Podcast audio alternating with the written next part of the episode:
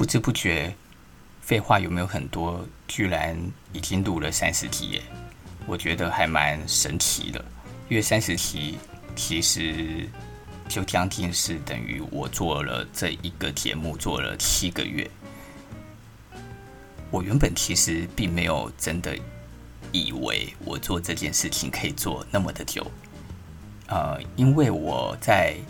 录制节目的过程当中，我从一开始录制，我觉得实在是。要传递语言给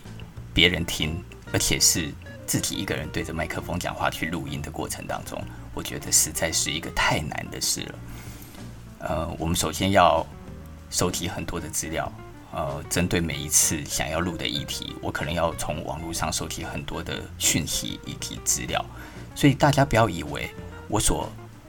讲出来的很多东西是。先天我的脑袋里就拥有的所有的知识，其实并不是这样的。呃，它有可能，或者是它甚至于有的时候，它是我在边准备题目的过程当中，才边去学习到的很多新的知识跟新的东西。但是我在这些学习里面，在练习将我所学习到的东西，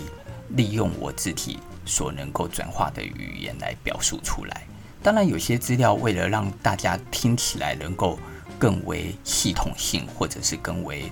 清晰。有的时候我在讲的过程，我也是会借助我所看见的资料来表述给大家听哦。所以，当然我也是非常的感谢我所呃收集到这些资料那一些创作者，或者是那些呃将资料整理成文章的人。这些东西加深了我自己在呃学习的过程当中所能够涵盖自己。在知识面上面的不足，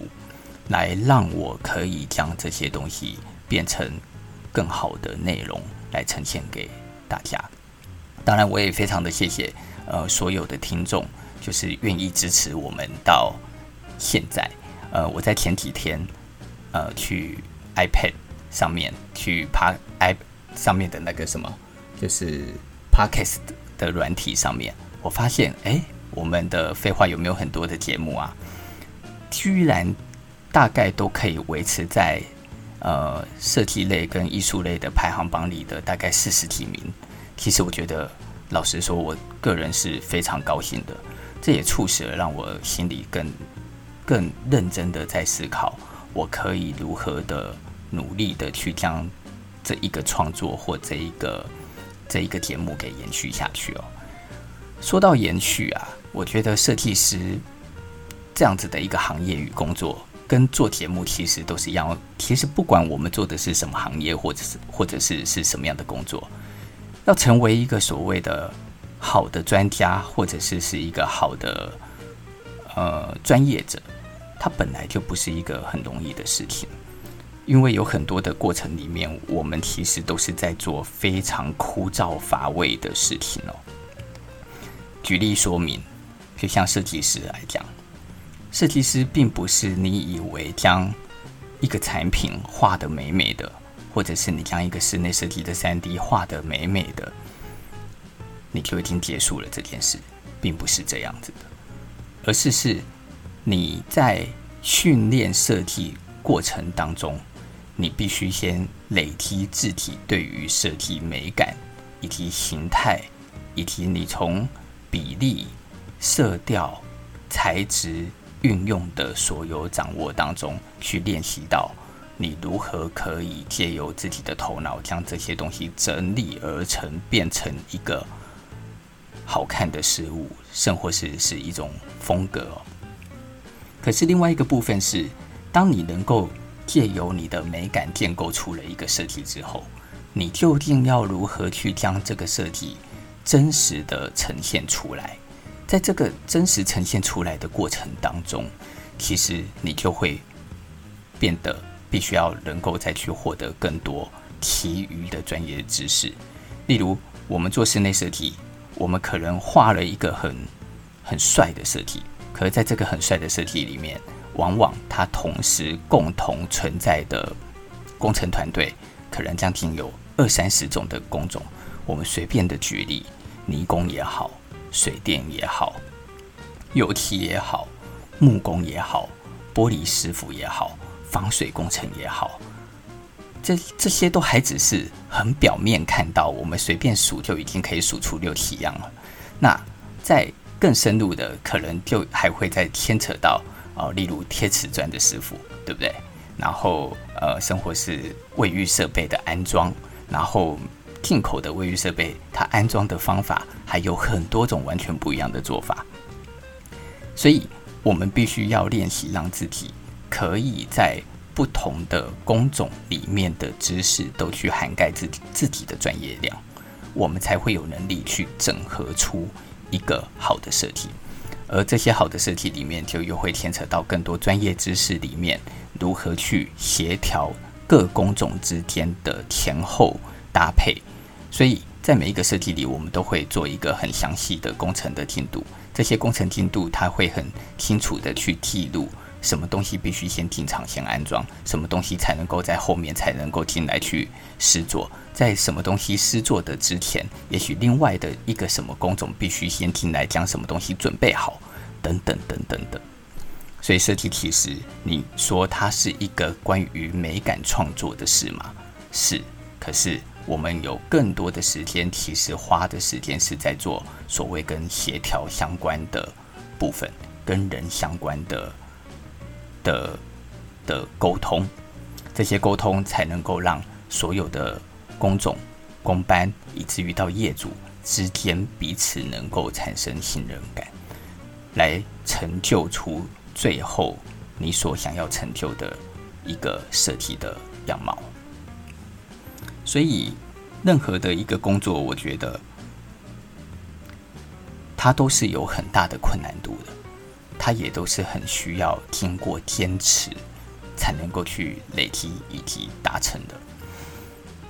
为什么我会在今天的节目的前头，呃，先去聊到关于这件事？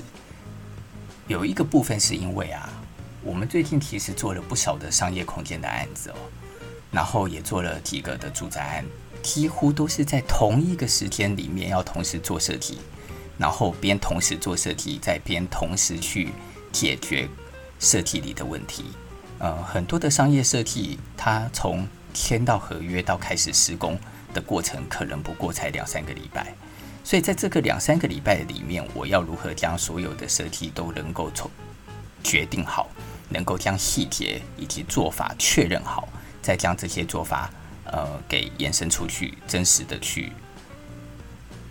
组合起来，它其实就会变成我们在工作当中的一个很大的难题。那当然，这不是我现在要讲的一个重点哦。重点是，在这个过程当中啊，呃，像我们最近做了一个商业空间，它是要将它是要将一个商商店从原来的地方往另外一个地方移动，然后这个两个新店与旧店的距离大概就是只有十来公尺，很短的一个距离。但是，当然在这个很短的距离当中，我们就要再去设计一个完全全新的店，所以。呃，设计的本身是不会完全一样。那在这个设计的本身不会完全一样的过程当中，大家也知道，我曾经提过很多次，就是我们在讲，其实室内设计的这个行业啊，它是一个非常不环保的行业。所以我就也在这个过程当中去尝试去看这一个品牌的店，它原本的设计里面究竟有多少东西可以被。重新利用或重复利用，这样子。我看见的蛮多的东西，我觉得看起来都仿佛可以重新利用。哦，所以我就将原始的旧店里面的很多的灯具重新拿到新店里去用。我也将旧店里一些装饰性的霓虹灯啊，小心的拆卸下来，准备在新店里重新再去使用。我也看见了，例如。呃，在旧店里面的某一些，例如人造石的这一类的台面，我觉得看起来都还非常的新哦，非常的都还非常的好，它就是一个好东西。而且大家也知道，这些不管是不锈钢也好，人造石也好，事实上他们呃的单价也都不便宜，都是用公分在算的，对不对？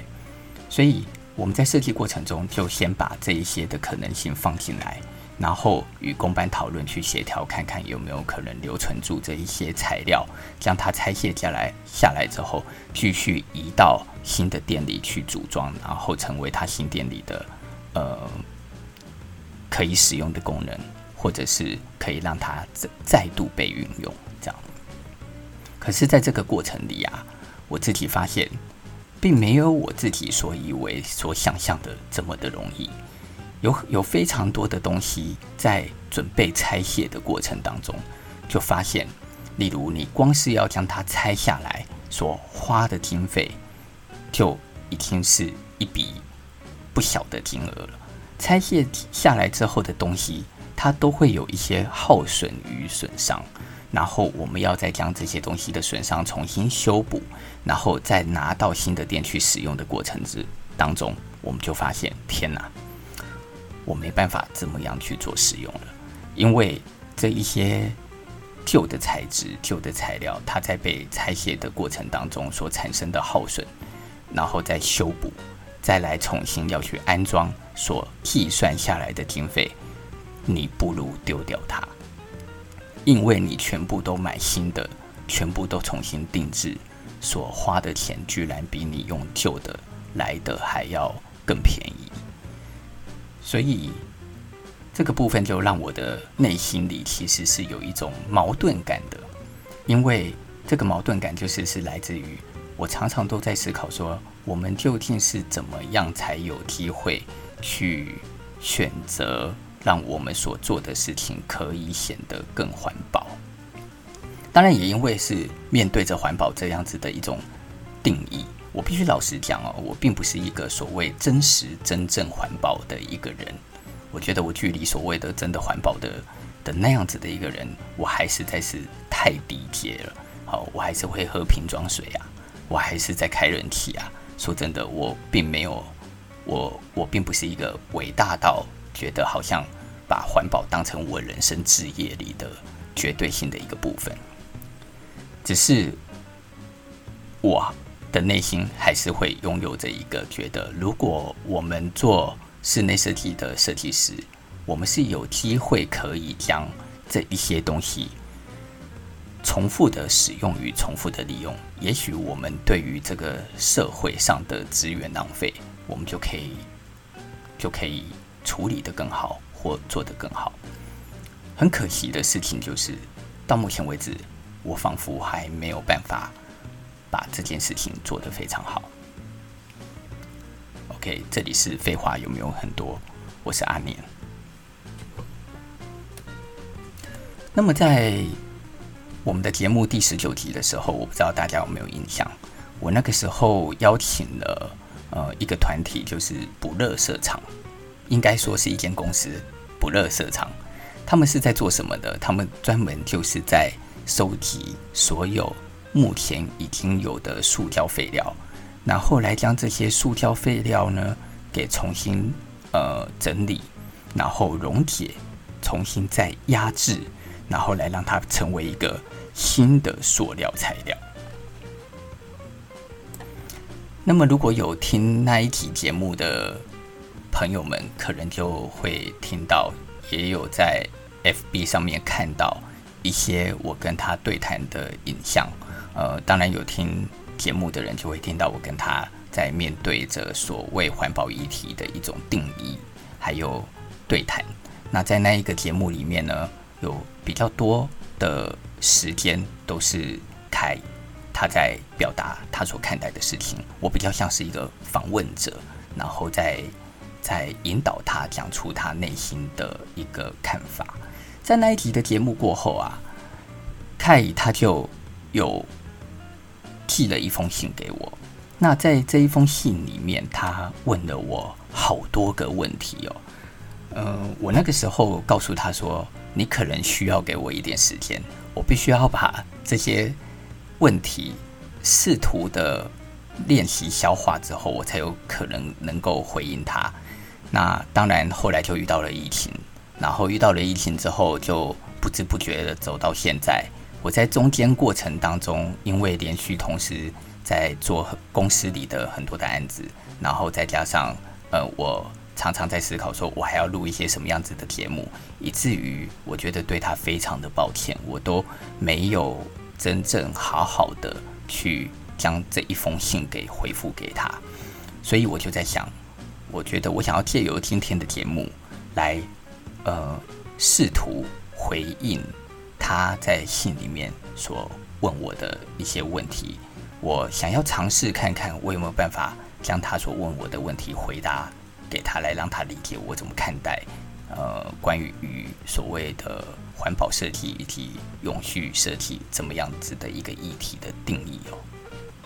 当然，我觉得首先我我想要先帮不垃圾场做一点做一点所谓的宣传。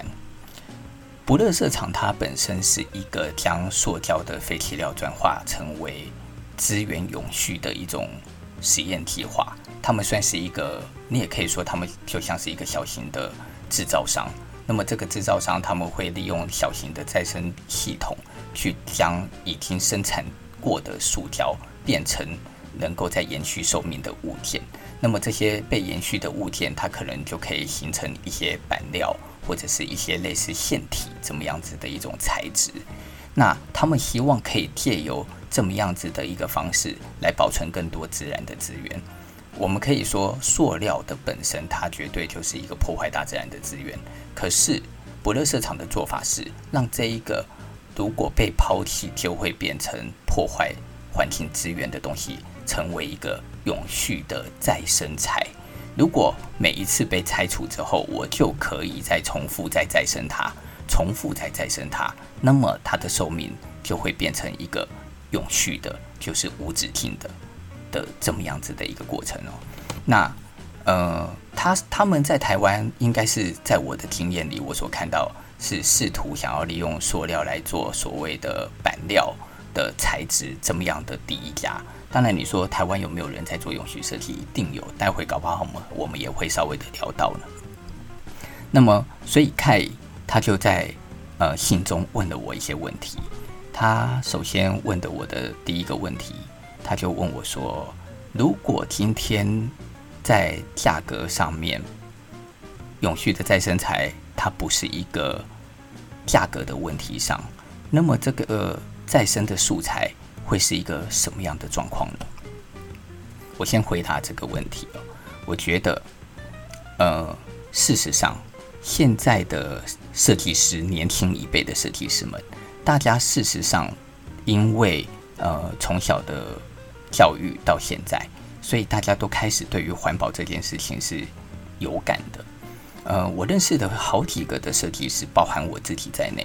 我们其实在这几年所做的设计，都努力的在朝往呃一种叫做原生材质的角度做设计。什么叫做原生材质角度做设计？也就是尽量不再过度加工。例如，黑铁它本身就是一个具有呃很强烈的材质纹理的一个材料。那你利用黑铁，如果你可以黑铁不要再去烤漆，那么这个黑铁的材质呢，它被使用过后，它就会是一个很带有原始状态的的一种材料感。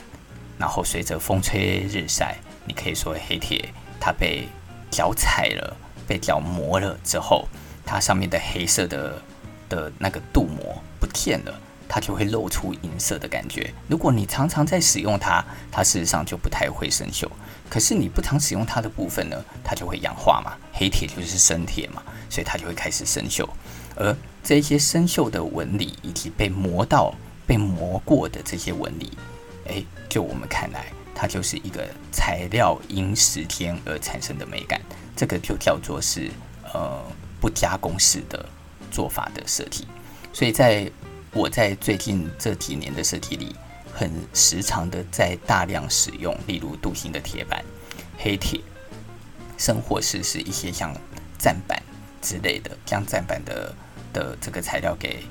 拆拆卸下来。拆卸下来之后，再去做重复的利用哦。可是我必须讲，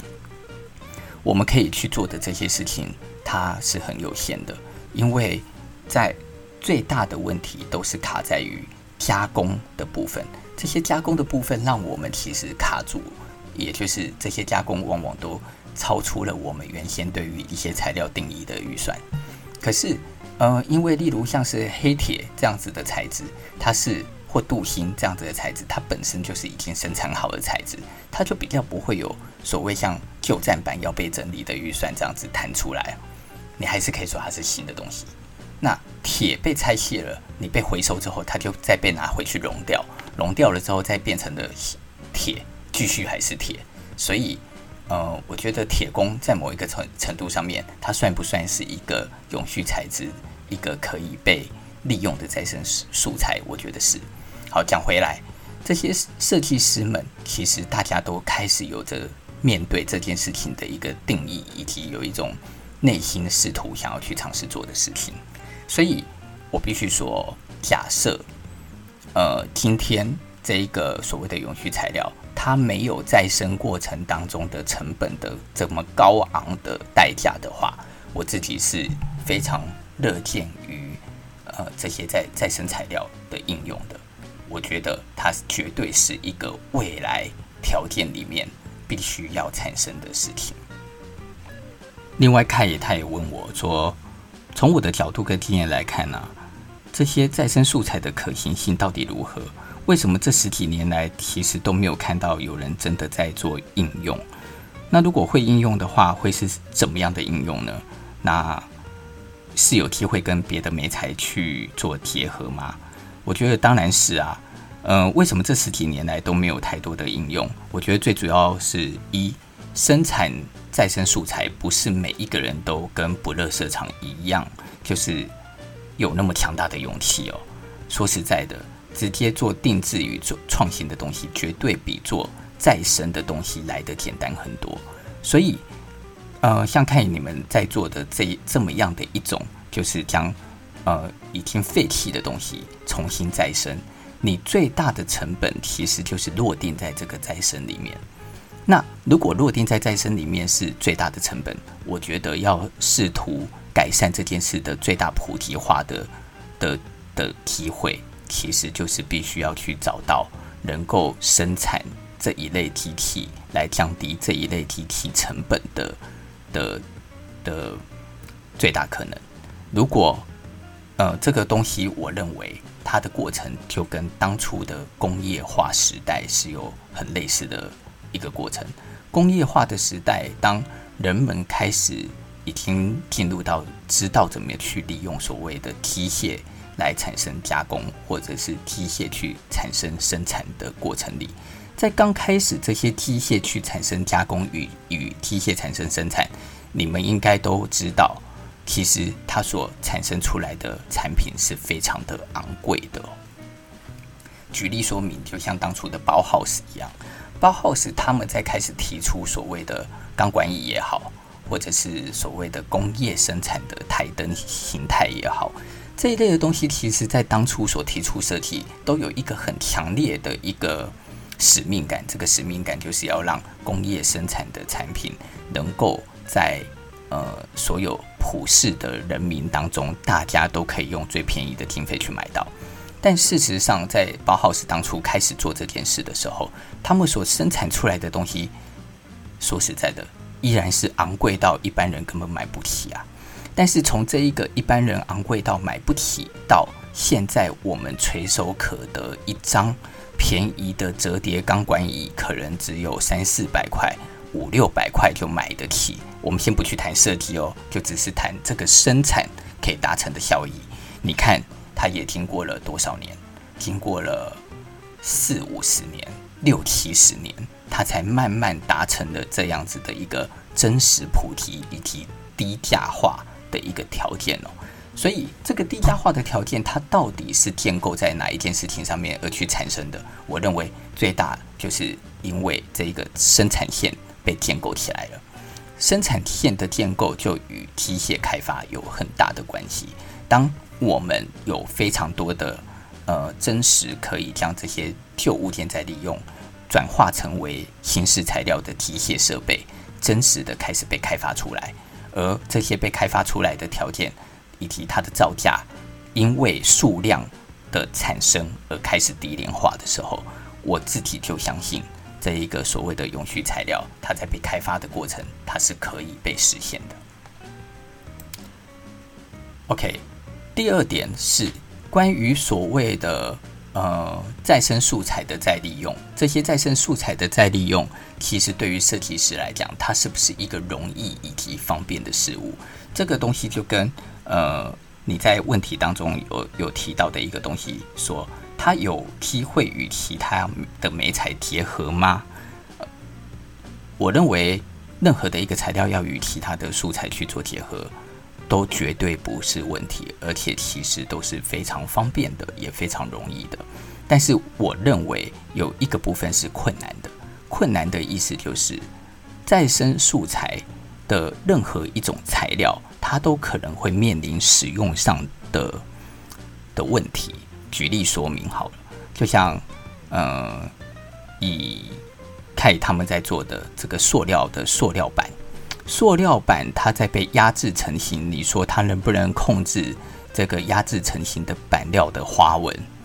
我觉得是可以的。呃，在不垃圾场之前，我上次有跟凯伊讲，我说在十几年前，我曾经看过一个荷兰来的塑料板材，这个塑料板材呢，它也是标榜着它是再生材。并且它将这个再生材与非常多的自然界的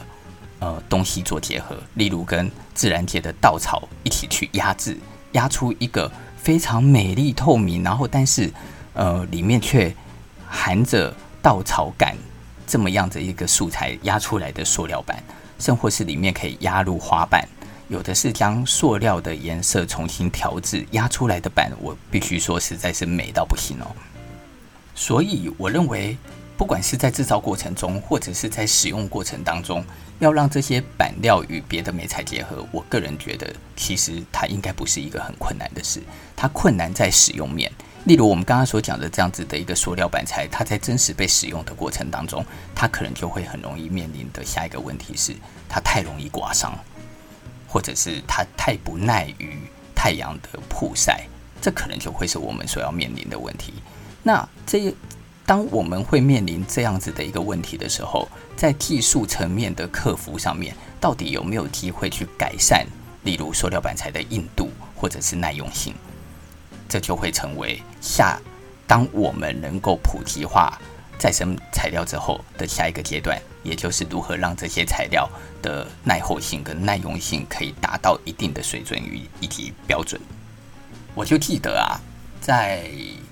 蛮久之前，我曾经有过一个商业空间的设计。那在那个商业空间的设计里面，我就一直在思考说，我有没有可能在这个商业空间里的设计全部都是用纸来做？那，嗯、为什么我那个时候会这么想？因为在那个时期，日本的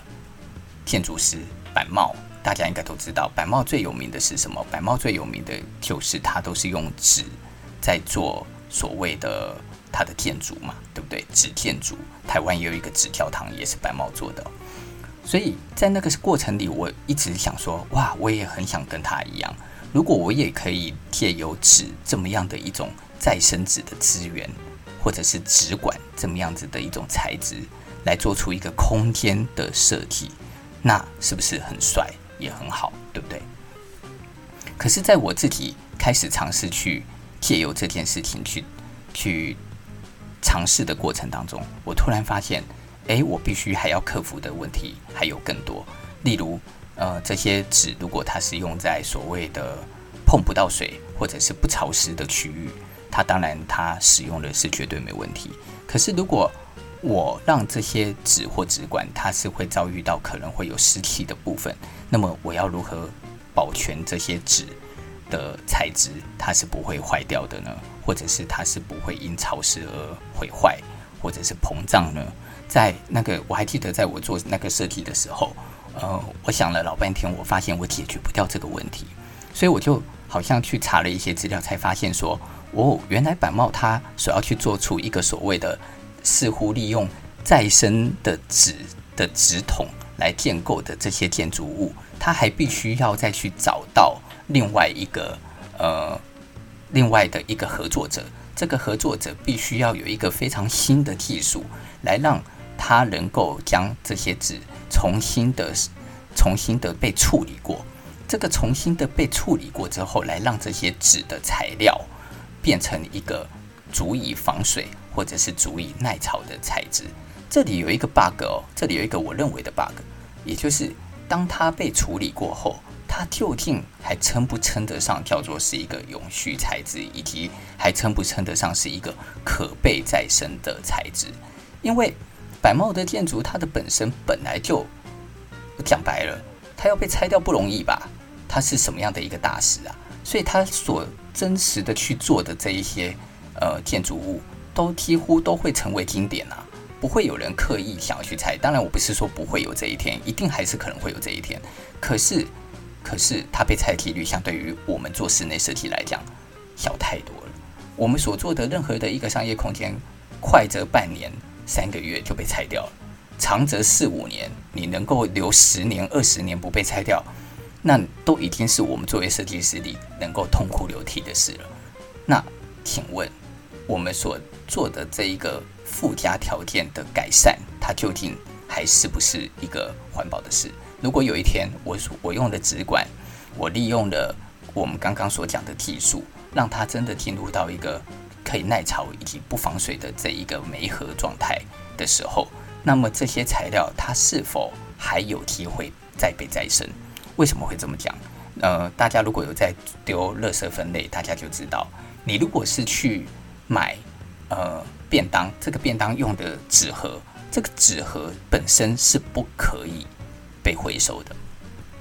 想我想啊、一定很多人都搞不清楚这件事，对不对？但因为大家都觉得它是纸啊，所以很自然而然就把它放在纸的回收区里。可事实上并不是这样的，你把它丢到了纸的回收，然后拿去回收了之后，这些回收厂把它送到垃圾场之后，垃圾场里的人会再将这一些纸，只要有跟塑塑料膜，只要有被加工过，让它耐潮。这一些纸的垃圾，他们会全部将它抽出来。抽出来之后，因为它无法再被再生，所以他就必须用烧的，用一个极度不环保的方法来毁坏它，来消灭它，因为它是不可能能够再被再生的。所以在这里面，我觉得呃是有我自己不解的地方。我当然是觉得呃它在长久来讲是绝对有机会可以达成的。可是在我从小时候到目前为止的生命经历里，我还没有看到这件事情，呃，仿佛看见了一个明灯，去看到它可能可以被解决的问题哦。从看刚刚讲到现在，好像听起来我对于这整件事情都还是持着一个比较悲观的态度哦。但是好像也不能这么讲哦。呃，事实上。我在访问不垃圾场的过程当中，我对于他们的精神以及他们所做的事情，我觉得我是完全站在该怎么说呢？百分百的支持以及百分百的想要去想要去想办法看可以帮助他们什么。虽然我发现我自己目前手上的力量还不够多，呃，但是假设在我有机会的条件里，我会希望我可以真的找到方法来协助他们这样子，呃。这件事它能不能有未来？当然可以有未来。这件事情的未来就是不垃圾场。这个事情的未来就是这个世界或者是我们的这个社会必须要拥有更多像不垃圾场他们这样子的一个具有中心思想以及实践力的人。这件事情它就可以慢慢去往前推进。我只能够说，这个推进的幅度。可能不会非常的快，这个推进的速度它可能是一个慢的，但是本来这个世界上的任何时间的进步，它都不会是真正的快，对吧？你看苏联从从共产国家解体成为民主国家，那个经历的过程是有多么的漫长，对不对？东西德不也是这样吗？所以。这个是当然，我拿政治来比喻有点奇怪，但是我想讲的意思是，我们的人类社会里的进步，它往往都是走在一条不知不觉的道路上，但是在这些不知不觉的道路上面呢，需要的就是一些先知，以及需要一些开拓者，所以不垃圾场的开对我来讲，它就像是一个先知以及开拓者。我一直都还记得，就是在与他聊天的那一天，然后他非常潇洒着，然后留着胡子长发，然后穿着 T 恤短裤，背着包包来跟我聊天的那个状态。我起初看到他，我心里想说：“哇哦，这个实在是太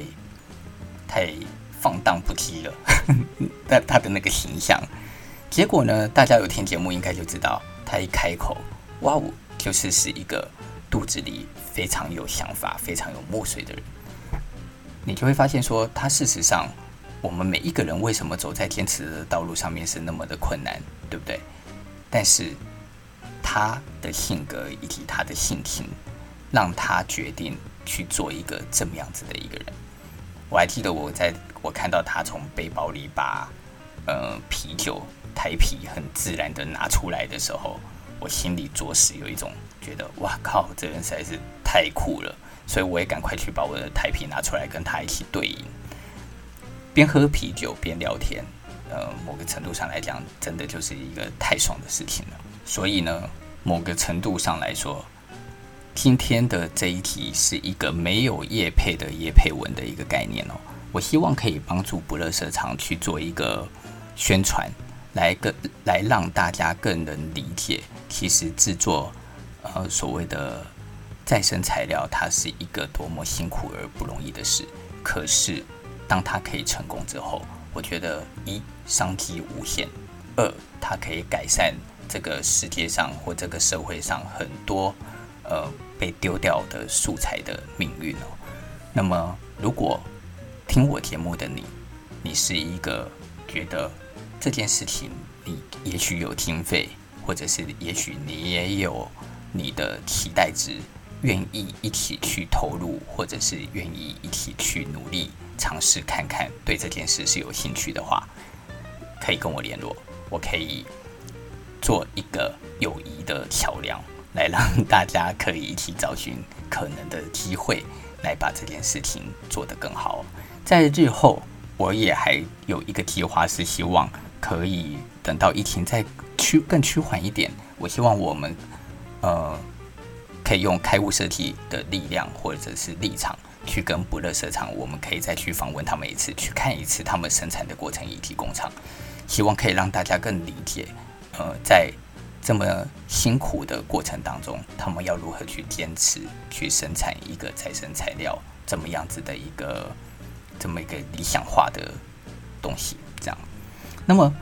另外一个部分是，你说，呃，在现在这个社会里，究竟有没有很多人他在努力的做这些事情？嗯，我我相信真的是非常多。像前一阵子，我就有看到，呃，有一个在台湾很有名的产品界的设计教父谢荣雅先生，他们不是就设计了一台，就是他可以将呃空气中的湿气。转化成可被饮用的水吗？我觉得这个设计对我来讲，我觉得实在是太屌了。因为这些这样子的设计就可以解决掉没有没有水的问题啊，不是吗？因为我借由空气当中的湿度，我就可以去产生水源，对不对？这这个也跟叶配啊完全毫无关系哦。单纯是我对于这一个产品觉得非常的。非常的钦佩，我觉得设计师们要做设计，我就做不到这样。我很希望我可以做做出一些改善可能性生活的，但是诶，往往就是有人比我更伟大或比我更厉害，总是做出了这么样子的一些设计，而我能够做的事情，可能就是尽量好好的再去利用，呃，可再被利用的资源，或者是我刚刚所说的原生材料。呃，怎么样子的一个方法来降低，来增加我对于环保的能够所尽的心力？OK，这里是废话有没有很多？我是阿年，那今天我们就聊到这里。如果大家对于我们的节目觉得还不错，欢迎来脸书上面帮我们按个赞，或者是到 YouTube 上面去订阅我们哦。拜拜。